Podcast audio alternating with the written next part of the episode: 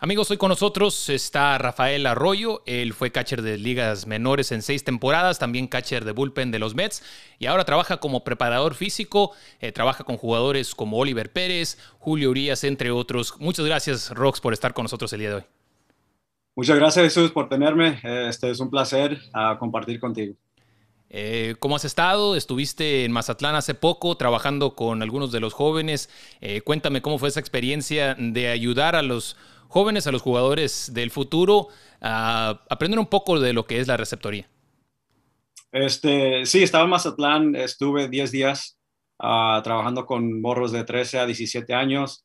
Son prospectos así como ah, en México, muchos tienen que firmar a los 15 años con un equipo de, la Liga de, México y luego de allí ah, los venden a, los que tienen la oportunidad, pues los venden a, a, un equipo aquí de las grandes ligas y este, la verdad que muy encantado uh, por la oportunidad. era algo nuevo para mí, para ir allá y, nunca, nunca he trabajado así con, con los, con los, uh, los morros, pues que, que, tienen la, esa oportunidad. Está bien cerca a firmar, sea con un equipo de la Liga Mexicana o, con un equipo de las grandes ligas y, era algo uh, muy impresionante, la verdad, el talento que hay en México.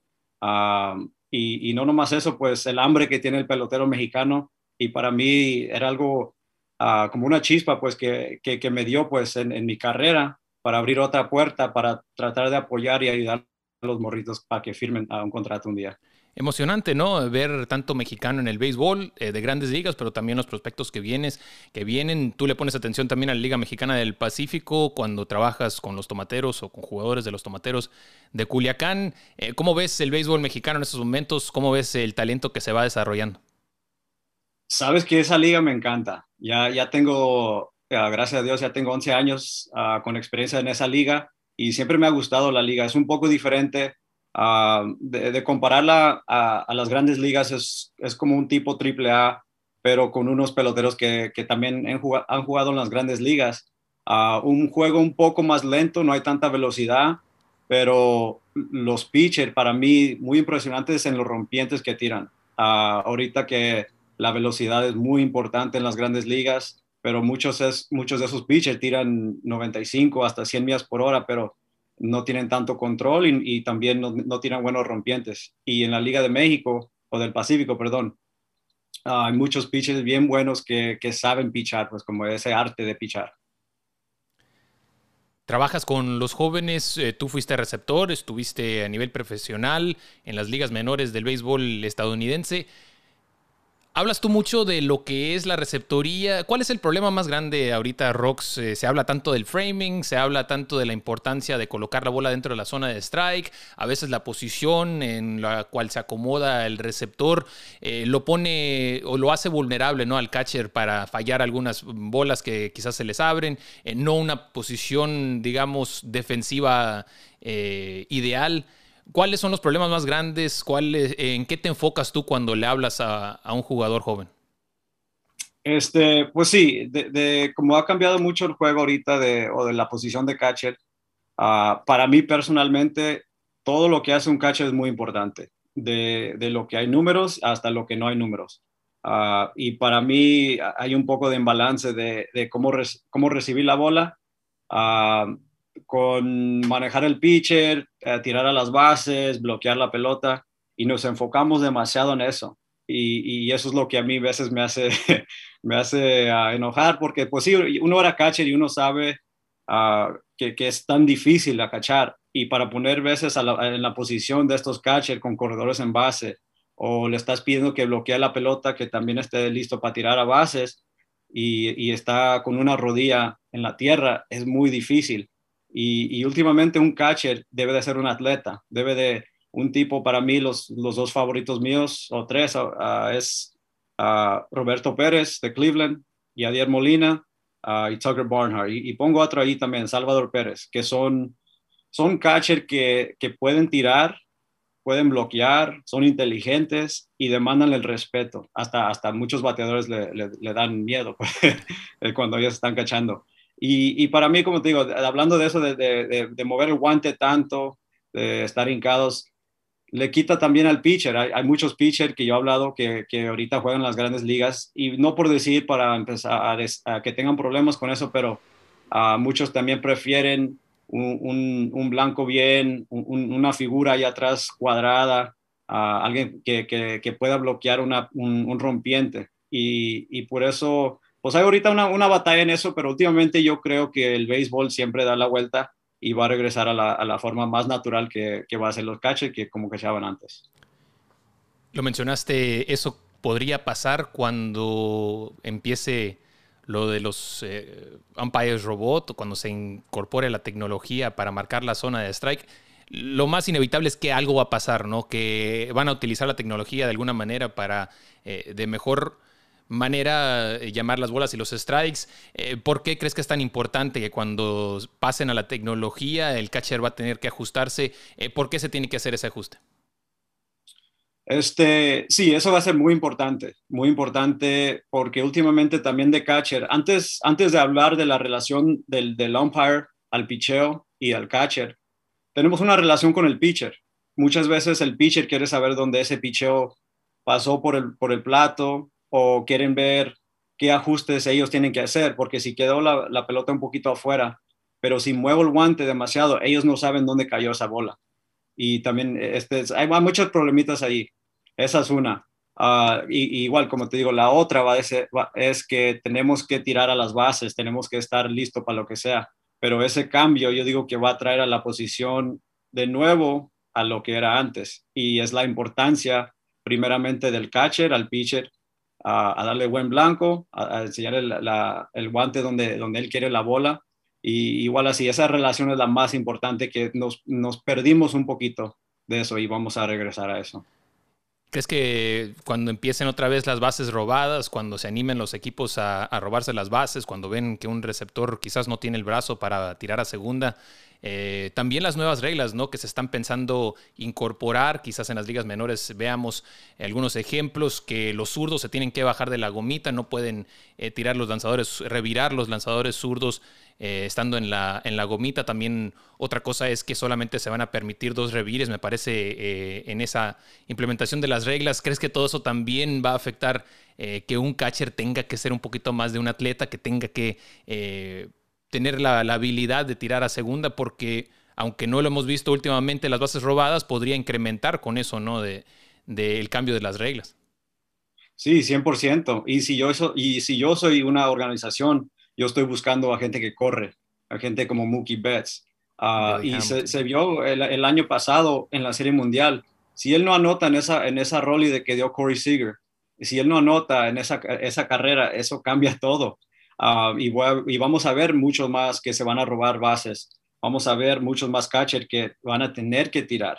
Y, con esas reglas que tú hablas, esa es otra cosa que yo no sé cómo me siento de esa regla porque ya después de, tres uno se puede ir.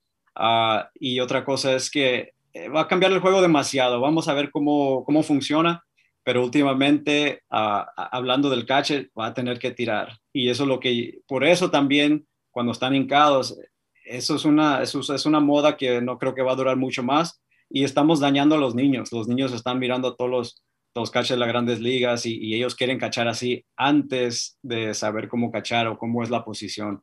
Pero sí va a cambiar el juego mucho y va a regresar, como te digo, va a regresar a la forma de, de cuando corría Ricky Henderson o a los tiempos antes de nosotros, que Lou Brock.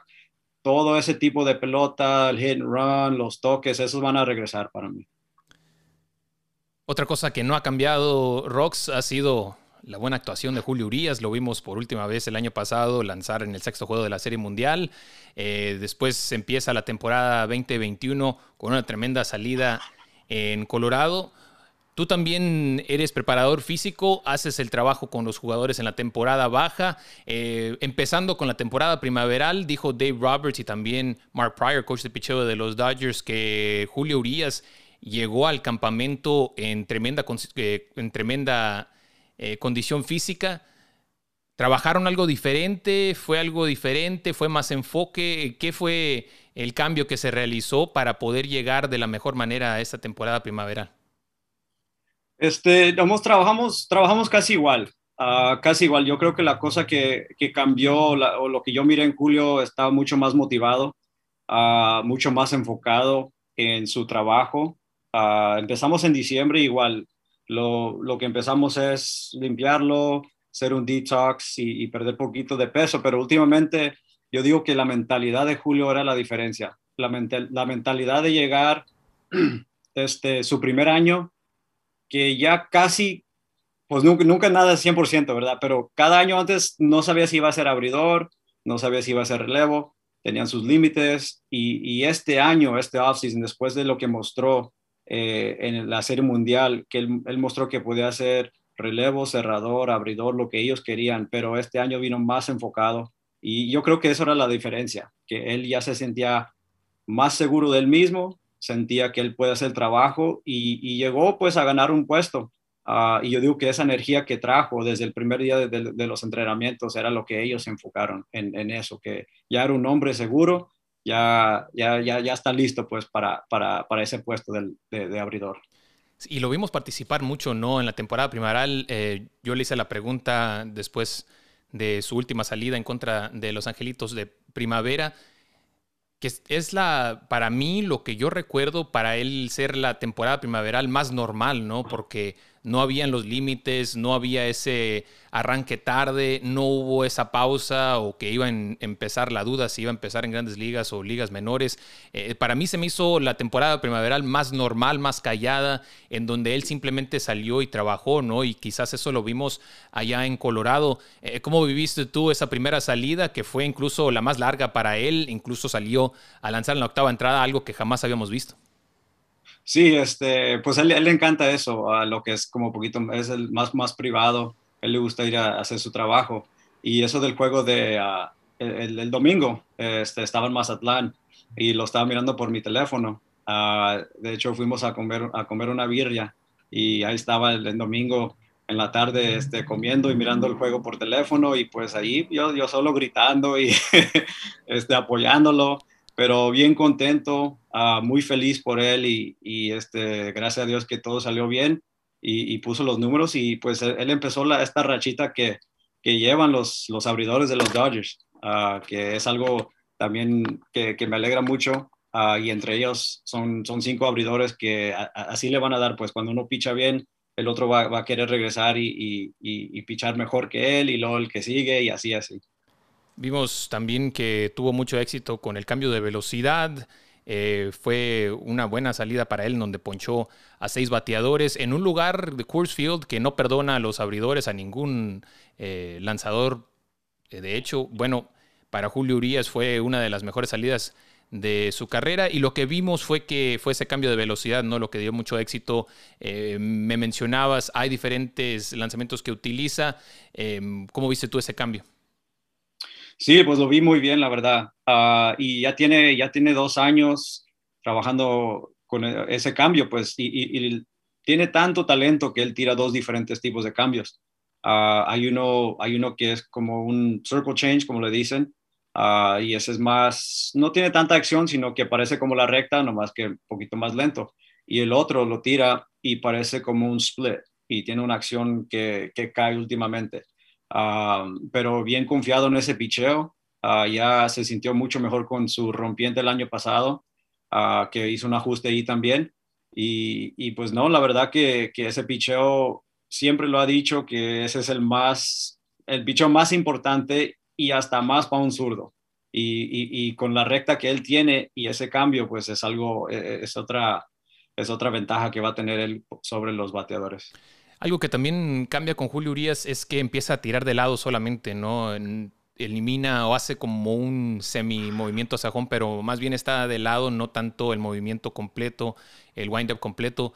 Eh, es algo que tienen que trabajar más físicamente para poder pensar en una temporada entera pichando solamente de lado, no pichando de frente, eh, porque a veces hemos visto que hay jugadores que tratan de hacer eso y que por no impulsarse o por tener otro movimiento, se cansan un poco, el rendimiento empieza a bajar en medio de temporada. ¿Es algo que se enfocaron también?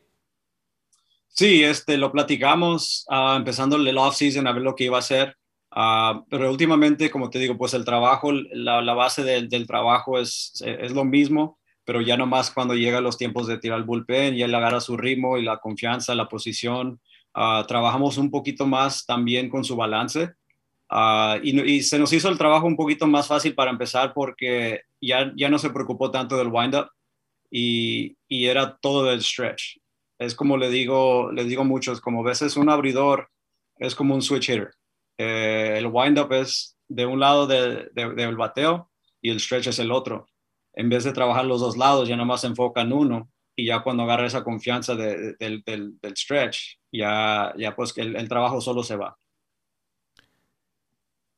Viviste la Serie Mundial, algo que se habla eh, tanto es la confianza que mostró Julio Urias en esos juegos tan importantes, el séptimo juego del campeonato de la Liga Nacional, después en la Serie Mundial también entrando en una posición eh, muy difícil, tratando de conseguir esos últimos outs y tener que ser perfecto, ¿no? Con, tratando de guardar una corta distancia en el marcador. ¿Cómo viviste tú la Serie Mundial viendo a Julio Urias? Eh, ¿Lo disfrutaste? Sí, la verdad lo disfruté mucho. Ah, este, de hecho, estaba en Culiacán, ah, porque mi cumpleaños estaba en esas fechas y ya tenía planeado ir a, Culiacán a celebrar mi cumpleaños. Y ahí estaba en Culiacán, algo, algo bien, bien curioso, pero también porque lo estaba celebrando en, su tierra natal, allí en Culiacán, Sinaloa, y, la verdad que mucha gente, su familia, todos ah, bien, bien contentos, y era algo muy especial muchas emociones, muchas emociones, la verdad, porque yo sé que tanto ha sufrido Julio, ah, lo conozco desde que tenía, se me hace que 17 años, ya, ya son como más de 7, casi 8 años, y conozco su familia muy bien, y yo sentí pues esa, pues como dices, se, te enchina la piel, y, sentí tanto, tanto, tanto sacrificio, tanto trabajo, a mucha gente que pues dudas pues de él, de, de, de lo que, con lo que tiene, con lo que nació en el ojo, Ah, pero como te digo, muchas emociones y, bien contento. Ah, me dio mucha felicidad ah, para él, mucho orgullo también y me motivó. Igualmente como motiva eso a un pelotero, me motiva a mí a ser mejor, me motiva a mí para, para que le ayude a seguir subiendo esa escalera, como, como dice uno. Cambiando ahora de tema, nos vamos a Cleveland. Oliver Pérez, que empieza otra campaña más.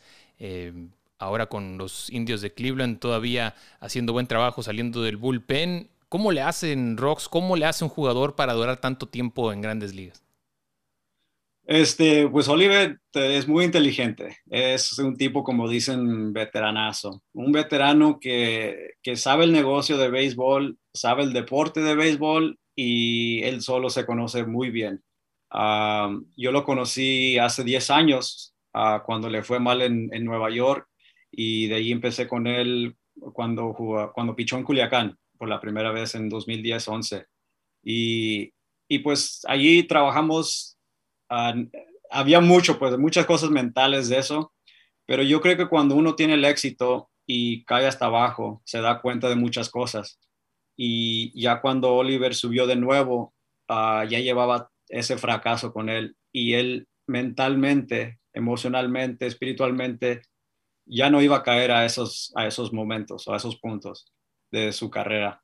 Y, él, pues inteligente, como te digo, hizo el ajuste de la dieta, hizo el ajuste del entrenamiento, hizo el ajuste del béisbol también, porque el béisbol va cambiando y él supo que de abridor ya no lo podía hacer. A lo que él hizo, se ajustó a ser un relevista. Aparte de eso también, si, si uno lo mira pichar, tiene diferentes mecánicas medias locas, pero como te digo, él se está ajustando y, ahora con todo, con dice, dice hay bateadores que vienen y, buscan un picheo nada más y yo estoy jugando con su timing. Pero Oliver es, eh, yo tengo mucho respeto para Oliver, ah, lo considero un hermano mío. ya tengo, desafortunadamente, pues ya tengo dos años que no trabajo con él, pero él igual no me preocupa porque ya es veterano, ya sabe cómo manejarse.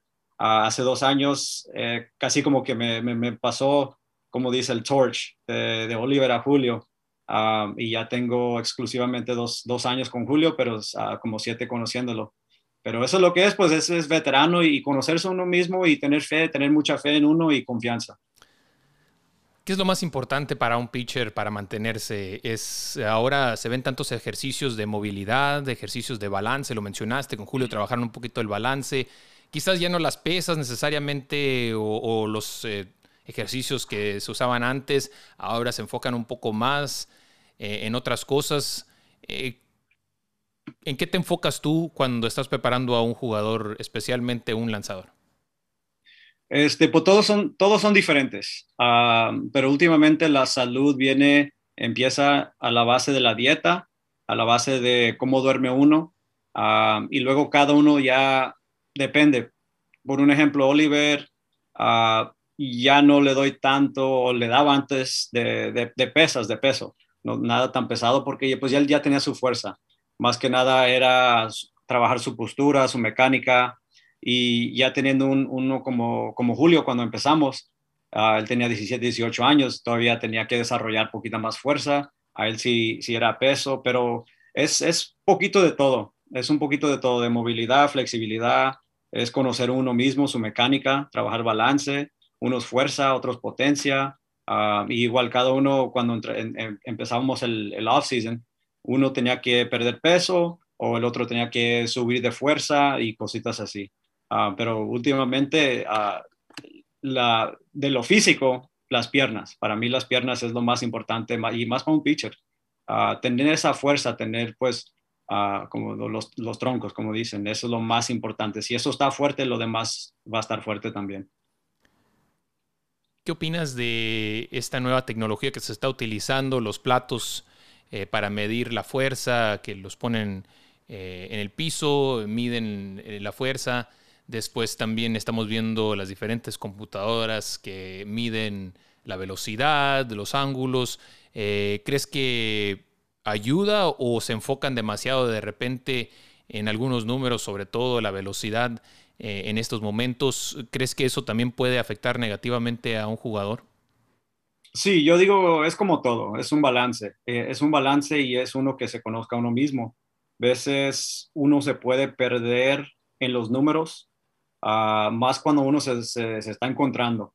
Ah, de eso de, de, de, la tecnología en el gimnasio y todo eso, yo digo que sí puede ayudar, sí puede ayudar mucho porque ah, nos dice cosas que, que, antes a lo mejor no, no, no teníamos la manera de medir esas cosas, pero igual como te digo, está bien a verlos, pero no tanto para que se pierdan eso, porque también no queremos perder el sentimiento de uno, de uno mismo.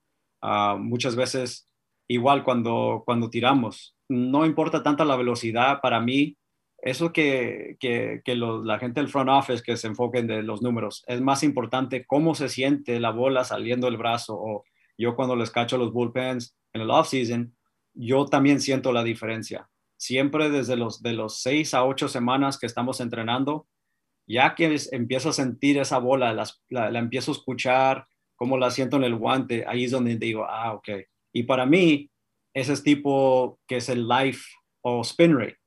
cada uno, uno, uno ve las cosas por la manera del béisbol y otra la ve por la tecnología o los números.